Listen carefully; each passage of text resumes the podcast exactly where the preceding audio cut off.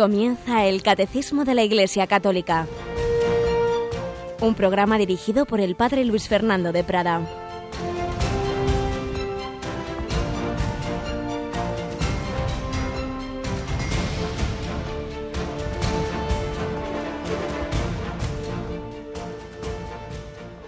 Alabados sean Jesús y María. Un cordialísimo saludo, queridos amigos. Aquí estamos de nuevo esta nueva semana, este nuevo mes de abril, este mes primaveral, para en él seguir avanzando en nuestra singladura por el catecismo de la Iglesia Católica, ese regalo que nos hizo la Iglesia para formarnos no solo nuestra mente, sino nuestro corazón, nuestras acciones, todo nuestro ser. La vida cristiana es vivir en Cristo, dice San Pablo. Nosotros tenemos la mente de Cristo y es lo que le pedimos cada día al Señor, que vaya configurando nuestro pensamiento, nuestra mentalidad con la mente de Cristo, que ha instituido la Iglesia y nos instruye a través de ella, nos ilumina con su Espíritu Santo que prometió a los apóstoles y sus sucesores. Tenemos hoy aquí con nosotros a Mónica Martínez. Buenos días, Mónica. Muy buenos días, padre.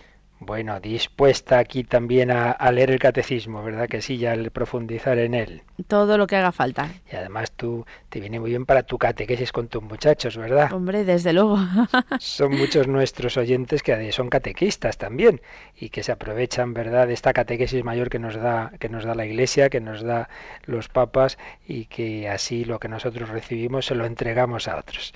Pues nada, vamos adelante y como siempre tomamos en primer lugar un buen ejemplo para nuestro día que nos ayude en ese en este día de hoy a caminar siguiendo los ejemplos de Cristo y de tantas personas buenas.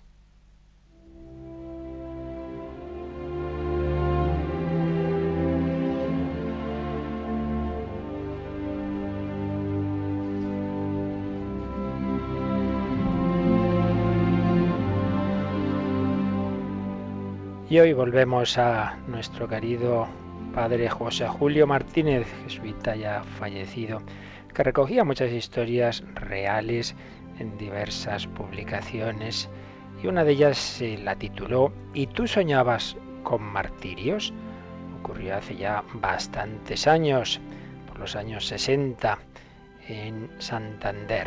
Raúl tenía 19 años, estaba en segundo curso de filosofía y letras. Era un muchacho de cualidades extraordinarias y desde que hizo ejercicios espirituales al final de sus estudios de bachiller, quería ser religioso y misionero.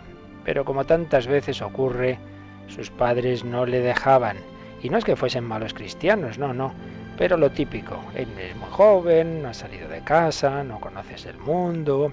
Si más adelante vemos que tu vocación es verdadera, ya te dejaremos, ahora acaba tu carrera sus estudios siempre te serán útiles. Bueno, esto que ya se decía entonces, en estos tiempos de secularización a veces ha tomado carices mucho más fuertes y de auténtica oposición a la vocación de los hijos, pero en este caso no era así, simplemente era no acabar de estar muy seguros de esa vocación de ese joven. En aquel momento la mayoría de edad eran todavía los 21 años, por tanto el hijo que, que no tenía ese permiso de los padres y era menor de 21 años, pues evidentemente tenía que esperar. Raúl tenía gran fuerza de voluntad. Bueno, tenía su vanidad, su orgullito, se gloriaba de sentirse dominador entre sus compañeros y familiares. Oyó contar la historia de una joven santanderina, de familia muy rica, cuyos padres no la dejaban marchar al noviciado tampoco. La muchacha aguantó y mantuvo su ideal, incluso en medio de fiestas mundanas que en casa preparaban para ella. Y precisamente la cena, el concierto y el baile en la víspera del día en que cumplía 21 años fueron dispuestos con un derroche especial. Su padre estaba muy contento porque ella misma se la veía, a ella misma se la veía muy ilusionada. Pero en medio de la cena, cuando la belleza y la simpatía de la joven eran el centro de todas las admiraciones, ella se puso en pie y dijo, acabo de cumplir los 21 años y ya nadie puede detenerme. Os despido a todos. Soy mayor de edad y mañana miré al noviciado. Raúl pensaba, esa sí que fue una chica valiente, yo tengo que hacer lo mismo. En casa me dicen que debo conocer el mundo, tratar con chicas, probar mi vocación. Bueno, yo resistiré hasta los 21 años y entonces ya nadie me detendrá. Y así luchaba Raúl. Y llegaba su cumpleaños 20. todavía no eran los 21, pero a los 20 se preparaba también una gran fiesta. Iban a venir muchos amigos, amigas, estaba todo preparando muy bien. Y cuando ya es el mediodía, la fiesta iba a ser por la tarde, la muchacha que servía en casa dice, señorito Raúl, que llaman al teléfono, que es su primo Fabián, que pregunta si usted está en casa para venir esta tarde. A Raúl se le nubló la vista. Ya está ahí ese pesado. El primo Fabián era un chico de 25 años, desgarbado, feillo, algo tartamudo, que no hacía más que pedir un cigarro a todos los que saludaba, y pensó Raúl, lo que me faltaba para hacer el ridículo ante todos los invitados. No, no, que no venga de ninguna manera. Le dijo a la muchacha, dígale que no estoy ahora, que no venga hoy, que venga mañana. Y ya horas después comenzaba la fiesta. Raúl se mostraba simpático con todos y con todas. Se mantenía firme en su propósito futuro de ser en el futuro misionero. Estaba tan contento, se sentía un vencedor, pero de repente, qué punzada de remordimiento en su conciencia. Le pareció que el mismo Jesucristo, a quien había consagrado su juventud y a quien le había dicho yo siempre seré tuyo, ahora le reprendía con una queja irresistible. Al despreciar a Fabián, me has despreciado a mí. Temías rebajarte al presentarlo como primo tuyo, y eres tú el que soñaba con misiones y con martirios. Raúl se quedó inmóvil, algo así como San Pedro después de haber negado a Jesús cuando éste le miró y recordó haber leído que un joven era puro como un ángel, pero soberbio como un demonio. Sintió ira contra sí mismo, sintió pena, comprendió lo que es pecar contra la caridad y corrió al teléfono. Oye, Fabián, soy yo, Raúl, estamos celebrando mi cumpleaños y faltas tú, anda, ven enseguida, ven enseguida, que ahora bajo a la puerta del jardín para esperarte. Poco después Raúl se presentaba en el salón de la fiesta, seguido de Fabián, el tartamudo, el antipático. Aquí os presento a mi primo Fabián. Ahora sí, que podemos llamarle todo un carácter. Al día siguiente, Raúl se sentía con una serenidad y un aplomo que estaba convencido que le venían de arriba, y se dirigió a su padre. Papá, ya sabes que yo vivo descentrado, Solo seré feliz si estoy donde Dios quiere, en el noviciado. Tengo que ser misionero. Y en esta ocasión su padre respondió, sí, Raúl, ya veo que al fin tendrás que marchar. Que sea lo que Dios quiera. Y así fue. Raúl marchó, realizó sus ideales y se fue a una misión en la entonces llamada Tanganica. Desde que ingresó en el noviciado fue exquisita su caridad y su comprensión con todos, especialmente con aquellos más limitados como había sido su primo Fabián. Pues pidamos al Señor que tengamos esa caridad en los pequeños detalles, que a veces soñamos con grandes gestas y se nos olvida que tenemos en casa, que tenemos en el trabajo, que tenemos entre los vecinos, las primeras y principales ocasiones de ejercitar ese heroísmo de la vida ordinaria, esa caridad de los pequeños detalles. Si queremos ser héroes en lo grande, seámoslo en lo pequeño.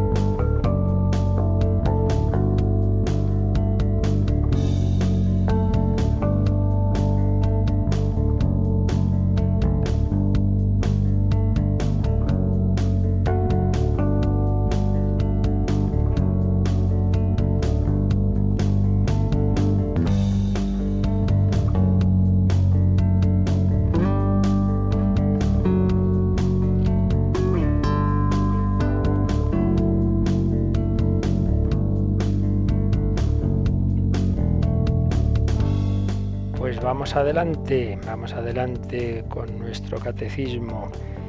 Estábamos, recordaréis, tratando de la revelación. Estábamos empezando el artículo segundo, el artículo segundo, dentro de este mm, capítulo también segundo, de la primera parte del catecismo, que se titula Dios al encuentro del hombre. Capítulo segundo, Dios al encuentro del hombre. Habíamos tratado el artículo primero, la revelación de Dios, y estábamos comenzando el artículo segundo, la transmisión de la revelación divina.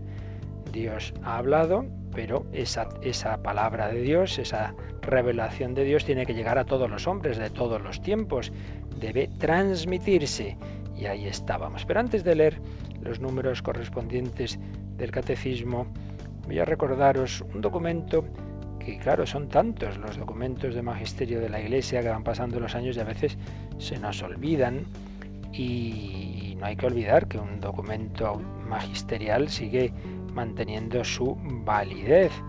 No es algo, no es una mera norma disciplinar que, que vale para una época y luego después cambia, no, no, son enseñanzas válidas, sobre todo cuando son de temas como es el caso directamente de fe. Y me refiero al credo del pueblo de Dios que el Santo Padre Pablo VI eh, profesó y publicó como culminación de un año de la fe. Recordaréis que el Papa Benedicto XVI inauguró un año de la fe, que clausuró el Papa Francisco, pero ya había habido otro año de la fe, un año de la fe que el Papa Pablo VI, después del Vaticano II, inauguraba en el año 67 y que clausuraba el 30 de junio de 1968. Y en esa clausura hubo una solemne celebración en la plaza de San Pedro, y la liturgia de la palabra se cerró con una profesión de fe, un credo especial distinto al que solemos rezar eh, habitualmente en la misa, que es el símbolo apostólico o el de Nicea y Constantinopla, sino que compuso el Papa Pablo VI un credo que llamó el credo del pueblo de Dios en aquellos momentos. Eran momentos de muchísima confusión doctrinal, eran años de muchas revueltas interiores dentro de, de la Iglesia, de muchas dudas, lo que había sido un gran don de Dios a la Iglesia, el Concilio Vaticano II, para muchos fue pretexto de, de, introducir bajo capa del concilio ideas que no venían en el concilio, sino que eran sus maneras muchas veces alejadas de la fe de interpretar la vida cristiana. Y entonces ese papa eh, tan dialogante y, y tan flexible en muchas cosas, pero que en temas doctrinales veía que, claro, que la principal responsabilidad de un papa es confirmar a los creyentes en la fe, pues se sintió en la obligación muchas veces de remar contra corriente y de recordar esos puntos que eran que no eran eh, motivo u ocasión, que no podían ser discutidos, sino que tenían que estar firmes. Y en ese año 68, ese año de tantos cambios en el mundo, el año del del mayo del 68 y de tantas revoluciones ideológicas, pues el Papa Pablo VI tuvo dos documentos clave. Uno, este que os digo, el credo del pueblo de Dios, y otro, la encíclica Humane Vitae, sobre todo el tema de la regulación de la natalidad, sobre la anticoncepción, un documento que le costó muchísimos disgustos, porque de nuevo, pues ahí vio como la fidelidad al depósito de la, de la revelación la fidelidad en definitiva a Cristo y al Espíritu Santo, le exigía ir contra la corriente, incluso contra la mayoría de varios de una comisión de expertos que le asesoraron en todo el tema de la anticoncepción, pero él eh, pues vio, vio que lo que el Señor pedía era recordar esa doctrina de la Iglesia de cómo el matrimonio debe estar abierto a la vida y que los métodos artificiales de impedir la concepción pues no entraban en ese, en ese plan de Dios. Pero bueno, esto ya veremos en su momento. Pero hoy quería recordar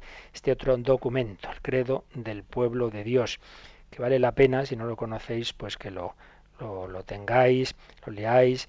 El padre Cándido Pozo, un teólogo fallecido hace poco, pues publicó en la Bac Minor un, comentario teológico a este, a este, a este credo que es muy interesante, porque ya digo, ahí en este credo fue como respuesta a muchas de las, de las teorías que andaban por ahí despistando a muchos y, viene muy bien porque porque el Papa Pablo VI actualizaba, digámoslo así, la, la doctrina católica teniendo en cuenta pues diversas teorías de nuestro tiempo. Pues bien, en el número 20, número 20 de este credo, decía así Pablo VI, hablando de la Iglesia, heredera de las divinas promesas e hija de Abraham, según el Espíritu, por medio de aquel Israel, cuyos libros sagrados conserva con amor y cuyos patriarcas y profetas venera con piedad, edificada sobre el fundamento de los apóstoles, cuya palabra siempre viva y cuyos propios poderes de pastores transmite fielmente a través de los siglos, en el sucesor de Pedro y en los obispos que guardan comunión con él, gozando finalmente de la perpetua asistencia del Espíritu Santo, compete a la Iglesia la misión de conservar, enseñar, explicar y difundir aquella verdad que, bosquejada hasta cierto punto por los profetas, Dios reveló a los hombres plenamente por el Señor Jesús. Hasta aquí, como veis, pues es lo que hemos visto en los días anteriores de explicación del catecismo, como la revelación fue una revelación progresiva, decía Pablo VI, bosquejada ya en los antiguos patriarcas, en los profetas, y, que mm, la Iglesia ha heredado pues a esas todas esas enseñanzas que el Señor fue dando a Israel, luego fue edificada sobre el fundamento de los apóstoles, cuya palabra y cuyos poderes transmite. Em, y le compete, dice, decía Pablo VI a la Iglesia, esa misión de conservar, enseñar, explicar y difundir aquella verdad. Hemos dicho, verdad bosquejada hasta cierto punto por los profetas y revelada plenamente por el Señor Jesús. Pero seguía diciendo, nosotros creemos todas aquellas cosas que se contienen en la palabra de Dios escrita o transmitida. Creemos todas aquellas cosas que se contienen en la palabra de Dios, pero fijaos lo que dice, palabra de Dios escrita o transmitida. Porque, como luego veremos, la palabra de Dios se puede transmitir de una manera oral o pudo haber sido puesta por escrito, lo que llamamos la escritura.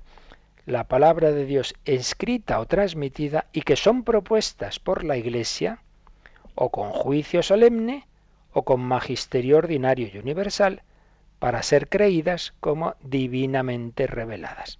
¿Qué es lo que un católico debe creer? Pues aquello que, estando en la palabra de Dios, sea en la palabra de Dios escrita, sea en la palabra de Dios transmitida por la tradición, es, son propuestas por la Iglesia. Y la Iglesia nos puede proponer una verdad revelada de dos formas. De una manera solemne, cuando el Papa define un dogma, cuando da una definición solemne el Papa o un concilio, como fue el Vaticano I o el Concilio de Trento, no digo el Vaticano II porque el Vaticano II no pretendió definir si no fue un concilio pastoral, pero podía haber sido. O bien con un juicio solemne, un acto concreto y solemne y especial, o bien con un magisterio ordinario y universal, cuando en el día a día el Papa y todos los obispos del mundo enseñan en su magisterio ordinario constantemente una determinada doctrina, como algo para ser creído como revelado por Dios. Estamos, pues, llamados a creer todas esas cosas que se contienen en la palabra de Dios, escrita o transmitida, y que son propuestas por el magisterio de la Iglesia. Número 20 del credo del pueblo de Dios. Más que nada lo quería citar para que conozcáis este, este documento, que supongo que se podrá encontrar en Internet, como prácticamente todos los grandes documentos del, del magisterio de la Iglesia. Pero bueno, vamos, después de recordar esta síntesis apretada, pero muy precisa, como era el Papa Pablo VI, de gran precisión y con un lenguaje muy que en Italia es muy reconocido, incluso a veces para enseñar italiano se, se usan textos suyos, pues vamos ahora a ver cómo nos lo explica esto el Catecismo, Mónica, en el número 76. 76. Habíamos comenzado el artículo 2 la transmisión de la revelación divina 74, una introducción, luego el 75 que nos hablaba de la tradición apostólica y ahora ya el 76 tiene un titulillo que dice la predicación apostólica. A ver, ¿qué nos dice este número? La transmisión del Evangelio, según el mandato del Señor, se hizo de dos maneras. Primero, oralmente. Los apóstoles, con su predicación, sus ejemplos, sus instituciones, transmitieron la palabra de palabra lo que habían aprendido de las obras y palabras de Cristo y lo que el Espíritu Santo les enseñó. Y en segundo lugar, por escrito. Los mismos apóstoles y los varones apostólicos pusieron por escrito el mensaje de la salvación, inspirados por el Espíritu Santo. Es un número también muy sintético, que por cierto, tanto este número como los siguientes son fragmentos, son todo frases tomadas del documento Dei Verbum del Vaticano II. El Vaticano II, el Concilio Vaticano II, tiene un gran documento, una gran constitución dogmática se llama, aunque no en el sentido de que fuera dogma de fe, sino en el sentido de, que es una, una constitución de tipo doctrinal, mientras que hay otras más pastorales y más disciplinares, una constitución doctrinal sobre la revelación, sobre la palabra de Dios, que se llama Dei Verbum. Y entonces el catecismo va a explicarnos estos temas con citas de esa Constitución. Pues bien, este número 76 nos habla de esa transmisión del Evangelio. Recuerdo que se nos había dicho antes que si Dios ha ido hablando a la humanidad, primero a través de Israel, de toda esa historia de la revelación eh, de siglos que fuimos aquí resumiendo, y luego sobre todo culminando en Cristo, y esas revelaciones para toda la humanidad, pues claro, la Iglesia tiene que llevar ese mensaje a toda la humanidad, de todos los lugares y de todos los tiempos, de todos los lugares, y por eso los apóstoles salieron ya en el siglo I al mundo entero a anunciar el Evangelio, pero todos los tiempos. Ese mensaje debe llegar a todas las generaciones. Id al mundo entero, anunciad el Evangelio, id y haced discípulos de todos los pueblos. Yo estaré con vosotros todos los días hasta el fin del mundo dijo Jesús y lo comentábamos, está recogido al final de los de los evangelios, lo vemos al final de San Mateo, al final de San Marcos, de San Lucas, ese, ese envío de Jesús a los apóstoles al mundo entero. Pues bien, si la enseñanza de Jesús debe llegar al mundo entero y a todas las generaciones, hay que transmitir esa enseñanza de Cristo. Y es de lo que estamos hablando, la transmisión de esa revelación esa tradición, esa entrega. Pues bien, nos ha dicho este número 76 que esa transmisión se hace de se hizo y se sigue haciendo de dos maneras. Una oralmente, que es por donde se empezó. Lo hemos dicho muchas veces y lo repetiremos otras muchas más, porque es algo que se olvida. Primero fue la Iglesia, primero fue su tradición y posteriormente fue el Nuevo Testamento. El Nuevo Testamento es ir poniendo por escrito bajo la inspiración del Espíritu Santo parte, no, no necesariamente todo ni mucho menos, parte de lo que la Iglesia estaba ya enseñando años antes. La Iglesia comienza en su acción en Pentecostés, que seguramente es el año 30, y en cambio los libros del Nuevo Testamento se van a ir escribiendo poco a poco a lo largo de todo ese siglo primero es primero la Iglesia, es primero la tradición y luego la Escritura. Esto lo digo y lo repito una y otra vez porque cuando nos vienen por ahí grupillos que han nacido en el siglo XIX o en el siglo XX, que pretenden apoyándose en la Biblia, apoyándose en el Nuevo Testamento, ir contra la Iglesia, para decir, pero ¿ustedes de qué van?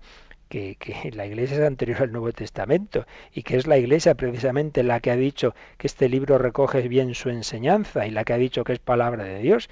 Entonces no tiene ningún sentido que ahora al cabo de los siglos ustedes se cojan un libro que es la propia Iglesia la que nos lo ha dado para decir que Cristo no ha fundado la Iglesia.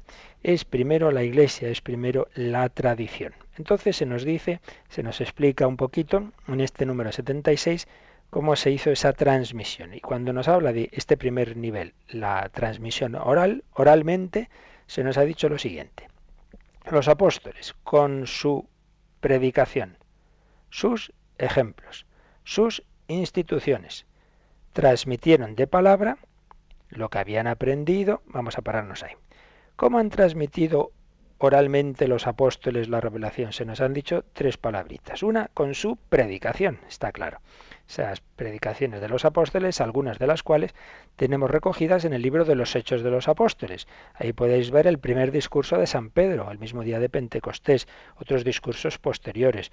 Luego podréis ver también discurso de San Esteban, de, discursos varios de San Pablo. Ahí mismo, ya en ese primer librito que nos cuenta los inicios de la historia de la Iglesia, los Hechos de los Apóstoles, tenemos ejemplos de esas predicaciones. Los apóstoles con su predicación con sus ejemplos.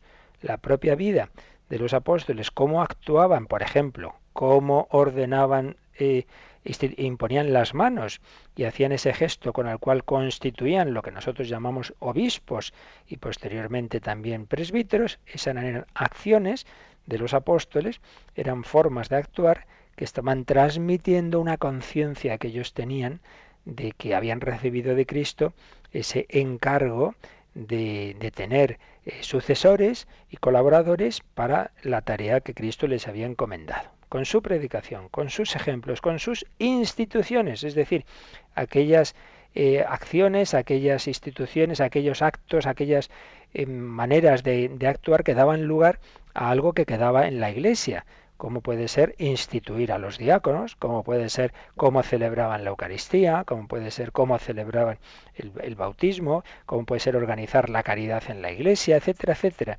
Es decir, aquellas eh, instituciones que iban eh, ellos fundando y dejando organizadas en la iglesia. Predicación, ejemplos e instituciones. Con todo ello dice, los apóstoles transmitieron de palabra el que transmitían dice, lo que habían aprendido de las obras y palabras de Cristo. De nuevo, ahora ya mirando a Cristo, lo que transmitían no eran sólo las palabras de Cristo, sino sus obras, cómo le habían visto actuar.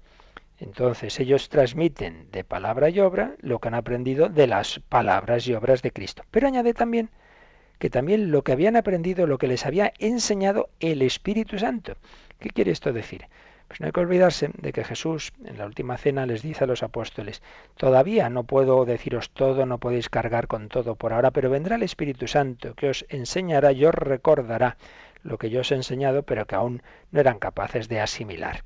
Entonces, el Espíritu Santo en esos primeros años tiene una especial acción en los apóstoles que les hace entender, les hace entender cosas que no habían entendido todavía que Cristo les habría dicho en mayor o menor medida, pero que es ahora cuando asimilan. Por ejemplo, en el propio libro de los Hechos de los Apóstoles tenemos esa historia que nos cuenta el, libro que le ocurre a San Pedro, cuando eh, tiene un sueño, eh, un sueño en el que se le, se le, presenta una visión y le invitan a comer distintos alimentos que los judíos no comían y luego de repente se presentan unos hombres que les envía un, un, pagano, un soldado romano, entonces San Pedro va allí y entonces el Espíritu Santo le dice que tiene que, que, admitirlos en la iglesia, que tiene que bautizarlos. Es una, una enseñanza clara que sobre un tema que con Cristo aún no habrían tratado a fondo, de cómo mm, todas las enseñanzas del Señor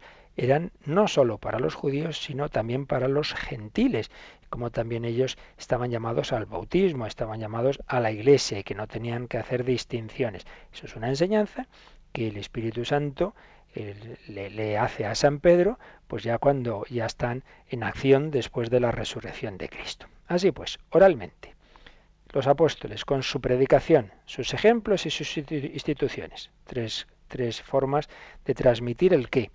Lo que habían aprendido de las obras y palabras de Cristo y lo que el Espíritu Santo les había enseñado. Es la primera forma, el primer cauce de transmitir la revelación. Y la segunda, por escrito. Y entonces nos dice el catecismo citando al Vaticano II. Los mismos apóstoles y los varones apostólicos se llaman así a diversos colaboradores de los apóstoles y, entre ellos escritores de libros sagrados que no todos eran apóstoles sino colaboradores suyos. Por ejemplo San Lucas. San Lucas no era de los apóstoles eh, sino colaborador. Y San Marcos lo mismo. San Marcos es un discípulo de San Pedro como San Lucas lo será de San Pablo. Pues los mismos apóstoles y los varones apostólicos pusieron por escrito el mensaje de la salvación inspirados por el Espíritu Santo. Eh, a lo largo de esa predicación de esos primeros años, pues poco a poco se van poniendo por escrito eh, esa predicación, o se van componiendo los evangelios, o se van escribiendo cartas, y la Iglesia va teniendo la certeza interior de que esos escritos les ocurre lo que a los escritos del Antiguo Testamento, que no son mera obra humana, sino que están inspirados por el Espíritu Santo. Entonces, esa palabra de Dios que se iba transmitiendo en la tradición oral, pues tiene también una forma eh, de transmisión que es que se pone por escrito y queda ya como fijada, lo cual siempre da mucha más seguridad el saber que la primitiva predicación, la primitiva transmisión ha tenido, no sabemos en qué porcentaje, de, de todo lo que se predicaba, qué porcentaje se pone por escrito, pero sí tenemos la tranquilidad, desde luego, de que es lo, principalísimo, está ahí claramente en la escritura, una escritura abundante, un Nuevo Testamento, pues como sabemos, con cuatro formas de contarnos la vida de Jesús, cuatro evangelios, dos de ellos son apóstoles los que los escriben, San Mateo y San Juan, otros dos son colaboradores suyos, San Marco y San Lucas, luego los hechos de los apóstoles del propio San Lucas, luego todas las cartas de San Pablo, y de, y de y colaboradores suyos, como la carta a los hebreos, y luego las cartas que llamamos católicas, porque se dirigen no, no, a una comunidad particular, sino en general a todos, a todas las comunidades cristianas, escritas por varios apóstoles o colaboradores suyos, y finalmente el libro del Apocalipsis, escrito por San Juan.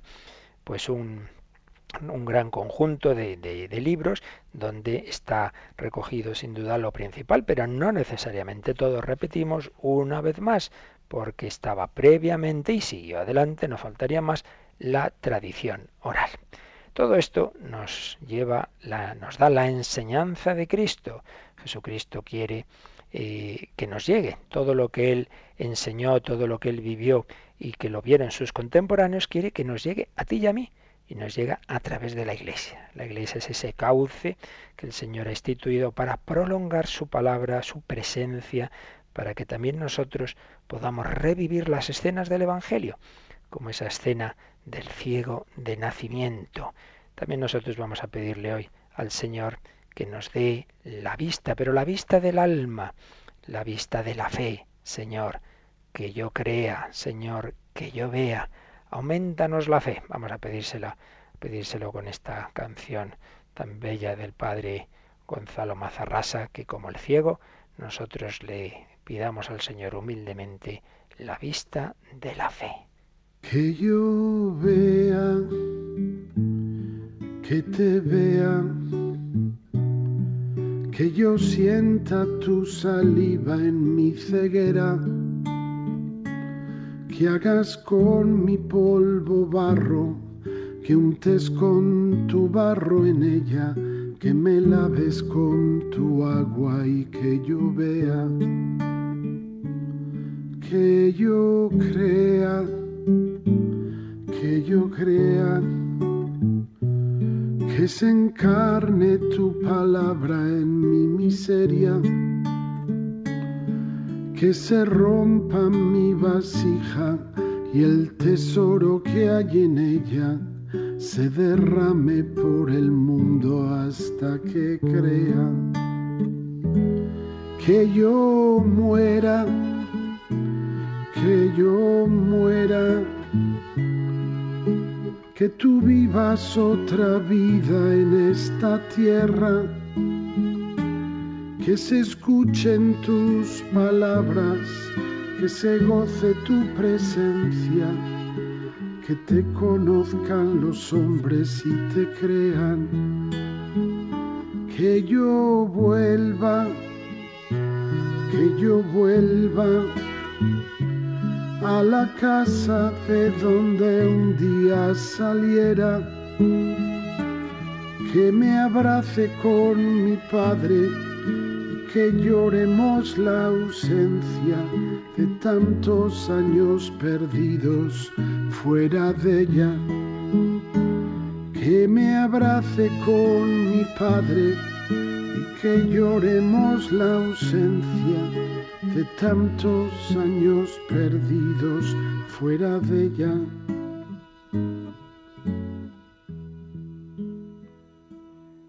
Están escuchando el Catecismo de la Iglesia Católica con el Padre Luis Fernando de Prada.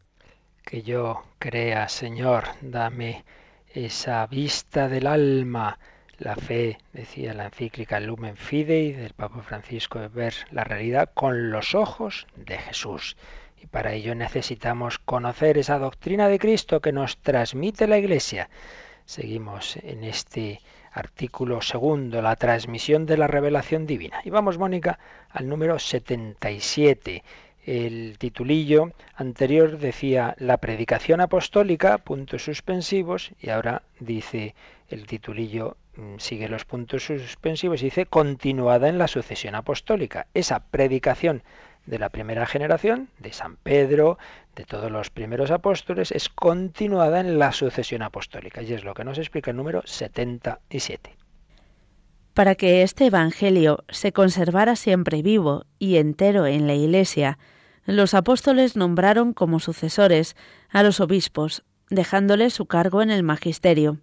En efecto, la predicación apostólica expresada de un modo especial en los libros sagrados se ha de conservar por transmisión continua hasta el fin de los tiempos. Como veis, va recordando pues cosas que ya hemos dicho y por cierto recuerdo también que antes de empezar en los números del catecismo en aquellos programas introductorios uno de esos bloques introductorios fue eh, todo esto cuando decíamos por qué es importante el catecismo explicábamos un poco también todo esto de escritura tradición magisterio por ello hay cosas que aquí no vamos a detallar demasiado porque ya lo hicimos en su momento. Bueno, pues entonces vamos a ver un poquito qué nos ha dicho este número 77. Para que este Evangelio se conservara siempre vivo y entero en la Iglesia. Tengamos la tranquilidad de que todo lo que el Señor nos reveló, pues nos llega a todos. no se nos ha quedado por el camino eh, algo que la Iglesia se haya olvidado. No, no, no el Señor ha hecho bien las cosas. Es absurdo, vuelvo a repetir, esos grupos que, nos vienen a contar esa historia de que sí, el Hijo de Dios se hizo hombre, predicó y luego resulta que en 20 siglos no nos hemos enterado de lo que nos enseñó hasta que aparece un buen señor iluminado por ahí que funda un grupo siglo XX y nos cuenta lo que nos dijo Cristo, hombre, un poco de seriedad. O sea que todo lo que hizo el Señor ha estado esperando 20 siglos a que usted llegara a explicárnoslo. No, el Señor organizó bien las cosas para que se conservara siempre vivo y entero en la Iglesia su Evangelio. Y para ello, dice, los apóstoles nombraron como sucesores a los obispos, dejándoles su cargo en el magisterio. Ellos iban viendo que, claro, iban pasando los años y que tenía que seguir ese, ese encargo de Cristo del anuncio del Evangelio al mundo entero y que su vida se iba acabando, pero que esa tarea tenía que seguir. Y Jesús había dicho, estaré con vosotros todos los días hasta el fin del mundo. Entonces iban nombrando colaboradores y sucesores, a los que llamamos obispos, dejándoles su cargo en el magisterio. Y añade, en efecto, la predicación apostólica, expresada de un modo especial en los libros sagrados, se ha de conservar por transmisión continua hasta el fin de los tiempos. La predicación apostólica, expresada de un modo especial en los libros sagrados, lo que decíamos antes. Esa predicación, eh, lo principal, se puso por escrito en el Nuevo Testamento, pero no dice de un modo total, dice de un modo especial. Hay otras verdades que no se pusieron por escrito en el Nuevo Testamento. La predicación apostólica expresada de un modo especial en los libros sagrados.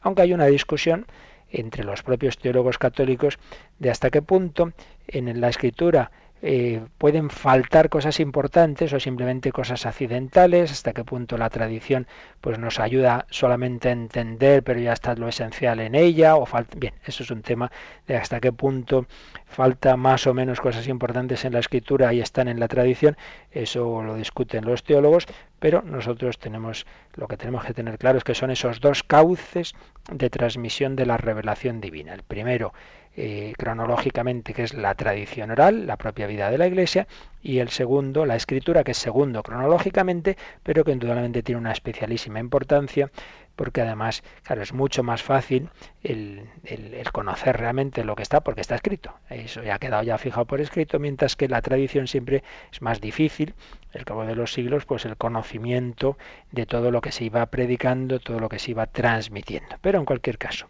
es la predicación apostólica que nos llega por esos cauces y que se ha de conservar por transmisión continua hasta el fin de los tiempos.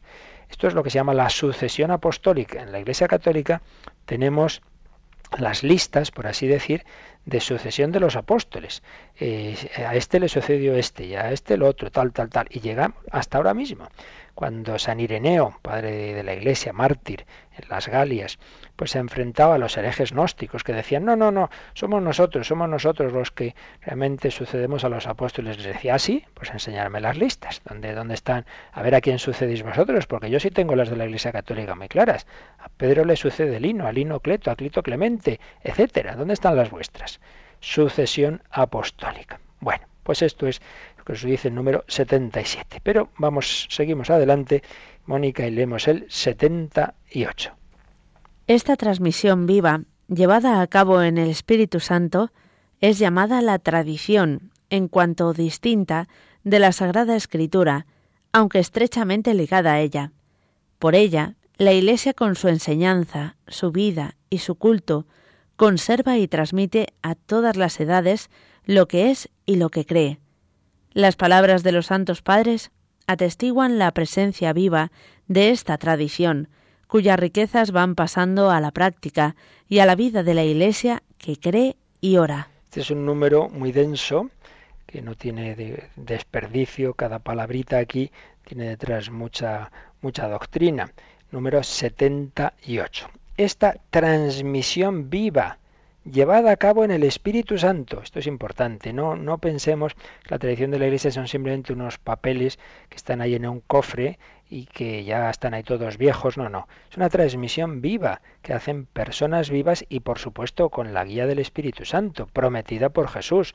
La Iglesia no es una mera institución humana, es una transmisión viva llevada a cabo en el Espíritu Santo esa transmisión es llamada tradición en cuanto distinta de la Sagrada Escritura. Y es que ya decíamos en otro programa que podemos usar la palabra tradición en dos sentidos. Uno amplio, que es todo lo que nos transmite la Iglesia, y ahí entra la Escritura toda la revelación de Cristo, toda la revelación se nos transmite. En ese sentido, tradición, entrega, en un sentido amplio. Pero en un sentido estricto, son dos cauces por los que nos llega esa revelación de Cristo, la escritura y ya la tradición en sentido estricto, lo no escrito, lo, lo que se transmite por la vida ordinaria de la Iglesia. Entonces, en este sentido estricto, la tradición en cuanto distinta de la Sagrada Escritura, pero estrechamente ligada a ella, muy ligada a ella. Por un lado, porque la Escritura, el Nuevo Testamento, nace en la tradición, es pues exponer por escrito lo que ya se está predicando y viviendo en la tradición, pero también porque es la propia tradición, es la propia vida de la Iglesia la que nos va a decir qué libros son sagrados, lo que se llama el canon, ya veremos esto. Está totalmente unida esa escritura y tradición. Por ella, por la tradición, la Iglesia, con su enseñanza, su vida y su culto, conserva y transmite a todas las edades lo que es y lo que cree. Muy importante también esta frase. ¿Por dónde nos llega la tradición de la Iglesia? Por su enseñanza, está claro, las enseñanzas de los obispos, lo que llamamos los santos padres, pero también por su propia vida. Por ejemplo, si la vida de la Iglesia solo se han ordenado desde el primer momento eh, eh, sacerdotes a los varones, es una forma de, de mostrarnos que la vida de la Iglesia tenía esa conciencia de que Cristo quería que el sacerdocio ministerial fuera ejercido solo por varones. Eso está en la enseñanza y en la vida de la Iglesia. Pero también su culto. Muy importante cuando vemos los documentos que nos dicen cómo se celebraba la misa, cuáles eran los credos que rezaban. Es una manera de ver lo que se transmitía, la liturgia de la Iglesia fundamental. La Iglesia con su enseñanza, su vida y su culto conserva y transmite a todas las edades lo que es y lo que cree. Y finalmente se nos habla de esos personajes que llamamos los santos padres. Son doctores de la Iglesia, son grandes personajes, normalmente obispos, por un lado santos y por otro lado de, grandísima doctrina, eh, que, tienen una enseñanza que la Iglesia siempre ha considerado como una de las principales formas de transmisión de la tradición. Están en los primeros siglos de la Iglesia, están en contacto con las primeras generaciones y beben de esas fuentes de una manera mucho más cercana que nosotros hoy día. Los santos padres, pues los padres de los primeros tiempos, se llaman los padres apostólicos, los padres apologetas, que tuvieron esa tarea de diálogo con el mundo pagano. Luego ya vamos avanzando y están los padres de Oriente, los padres de Occidente, San, San, Agustín, San Basilio, San Gregorio Nacianceno, etcétera, etcétera, etcétera. San Juan Crisóstomo. Pues nos dice el catecismo, las palabras de los santos padres atestiguan la presencia viva de esta tradición cuyas riquezas van pasando a la práctica y a la vida de la Iglesia, que cree y que ora. Insistimos en que la oración de la Iglesia es una manera muy importante de ver lo que ella creía. Hay un principio en la Iglesia que dice lex orandi, les credendi, y les credendi, les orandi. Eh, la ley de la oración es la ley de la fe, es decir, lo que la Iglesia en su liturgia, de una manera global, universal, ha rezado es lo que ha creído. Y a su vez, lo que se cree es lo que se lleva a la oración. Si decimos gloria al Padre y al Hijo y al Espíritu Santo, estamos manifestando, por ejemplo, nuestra fe en las tres personas divinas de la Trinidad, ambas un mismo Dios. Y vamos a terminar para, aunque luego ya profundizaremos, volveremos sobre estos números de otra forma en el próximo día, pero para acabar este apartado, Mónica, vamos a leer también ya el número 79. Así, la comunicación que el Padre ha hecho de sí mismo por su Verbo en el Espíritu Santo sigue presente y activa en la Iglesia. Dios, que habló en otros tiempos, sigue conversando siempre con la esposa de su Hijo amado. Así el Espíritu Santo por quien la voz viva del Evangelio resuena en la Iglesia y por ella en el mundo entero, va introduciendo a los fieles en la verdad plena y hace que habite en ellos intensamente la palabra de Cristo. Aquí se nos añade un matiz muy importante, que por cierto es uno de los temas que siempre tuvo muy, muy presentes en su enseñanza el entonces joven teólogo Joseph Ratzinger y luego como Papa Benedicto XVI, y es que la revelación no es simplemente, decíamos antes, transmitir unos pergaminos viejos, sino que es algo vivo, porque el Padre nos ha hablado en su Hijo. Es verdad que la revelación pública ha terminado, se suele decir, con la transmisión, con la muerte del último apóstol, pero la palabra sigue viva. Es decir, no es una cosa ahí del pasado. Es, la palabra es, el verbo, es, es, es el Hijo eterno de Dios. La comunicación que el Padre ha hecho de sí mismo por su verbo en el Espíritu Santo sigue presente y activa en la Iglesia. Dios, que habló en otros tiempos, sigue conversando siempre con la esposa de su amado, con la Iglesia. Es decir, la revelación no es algo muerto, sino que seguimos en ese diálogo. Y así el Espíritu Santo, el Espíritu Santo va introduciendo a los fieles en la verdad plena. Vamos meditando, vamos rezando, vamos contemplando esa revelación y cada vez la vamos entendiendo mejor. Bueno, ya os digo que todo esto lo vamos a volver a explicar eh, ya de una manera, digamos, más sistemática. Ahora hemos hecho como un pequeño comentario de cada número de este, de este primer apartadito que se titula La tradición apostólica. Seguiremos haciéndolo, eh, seguiremos profundizando en estas enseñanzas tan ricas, pero vamos a dejarlo de momento aquí para que tengamos unos minutos de reflexión y también que quien quiera pueda hacer sus consultas, sus preguntas al número y al correo que ahora nos van a recordar. Participa en el programa con tus preguntas y dudas. Llama al 91 153 8550. También puedes hacerlo escribiendo al mail catecismo arroba radiomaria.es.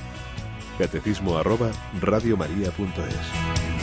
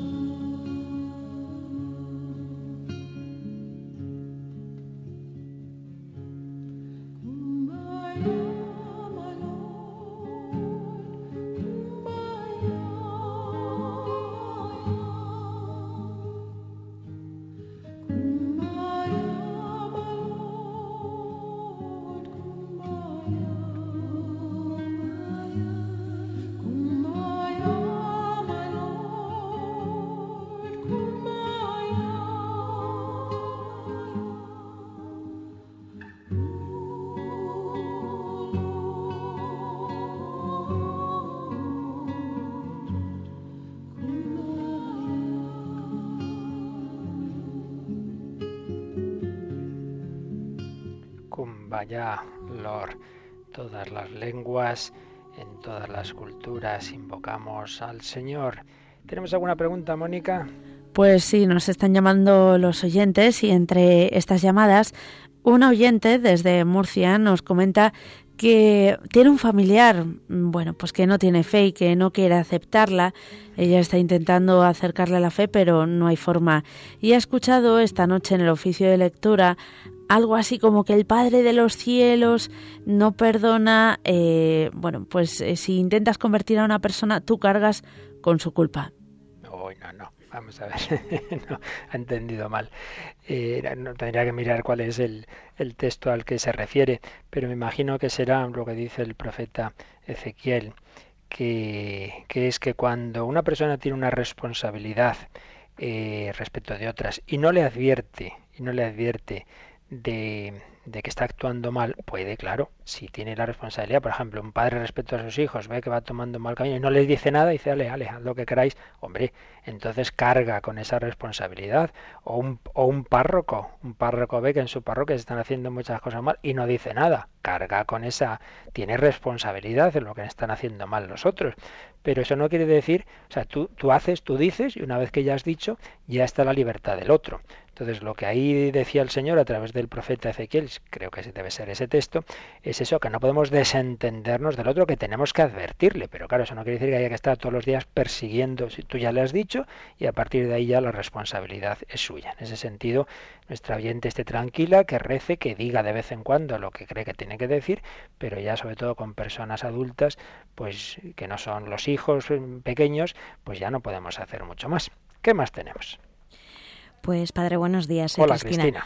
Le llama una oyente que quiere hacer una consulta sobre un nieto que tiene con una deficiencia bastante importante. Dice que va a un colegio católico donde ya no se realiza la comunión y además proviene de una familia donde el matrimonio está separado. Eh, la madre quiere que el niño haga la comunión, pero ella no lo ve claro y quiere que le dé un consejo. ¿No lo ve claro la...? La abuela, que es la que ha llamado, no ve claro que el niño tenga que hacer la comunión. Hombre, como comprenderéis y como siempre digo, ya consultas tan concretas a distancia y sin conocer a las personas no, no, no puedo decir gran cosa, no, no, me hagáis caso por tanto en lo que le voy a decir. Eh, siempre hay que dejarlo sujeto a, a quien a quien realmente nos puede puede aconsejar que es quien conoce de cerca no entonces yo simplemente diría como orientación general que, que, hay dos extremos. Claro, un extremo es que obviamente si un niño eh, una persona no tiene ni idea de qué es la comunión, no, tiene ningún tipo de conciencia de que es recibir a Jesús, que Jesús es Dios, etcétera, claro, en ese caso no podría hacer la comunión. Pero por otro lado, tampoco nos pasemos, tampoco nos pasemos, no exijamos ser doctores en teología para hacer la comunión. Yo, he dado la comunión, recuerdo, en algunas parroquias a, jovencitos con deficiencias, pero que con suficiente fe para, para saber que, desde luego más que otros muy listos y que, que a lo mejor no tenían fe en realmente en esa presencia viva de Cristo. Entonces, eh, ni, ni, ni, dejar dar la comunión así a cualquiera sin que sea consciente de que es recibir a Jesús, pero tampoco exijamos demasiado. ¿Dónde está el punto medio concreto? Eso ya creo que lo que deben hacer es, lógicamente, si ya no es en el colegio donde se hace la comunión, es consultar al párroco. El párroco es el que tiene que, conociendo a ese niño, ver. Pero vamos, que, que yo creo que si no es muy, muy seria la deficiencia, sí que puede eh, un niño recibir la comunión con tal de que pues vea eso, tenga esa fe de que es Jesús, que Jesús es el Hijo de Dios hecho hombre, que nos quiere salvar y tampoco hace falta mucho más. Pero en fin, lo mejor es consultar al párroco. ¿Alguna cosita más?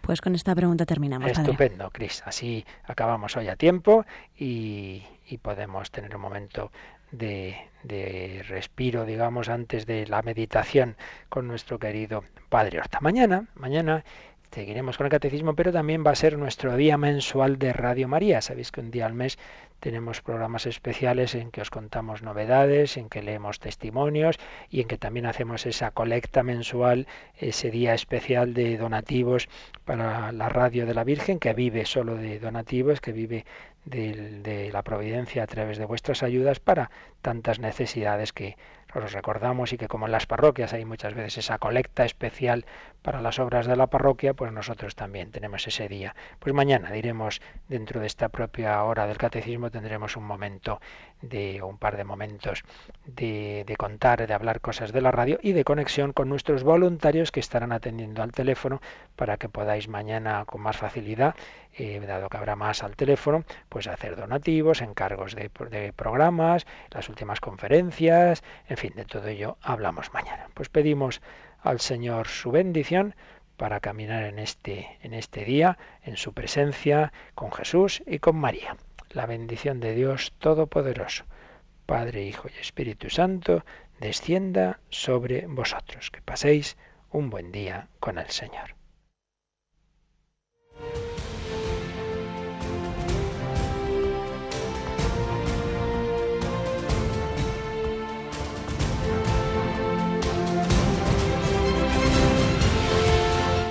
Han escuchado en Radio María el Catecismo de la Iglesia Católica un programa dirigido por el Padre Luis Fernando de Prada.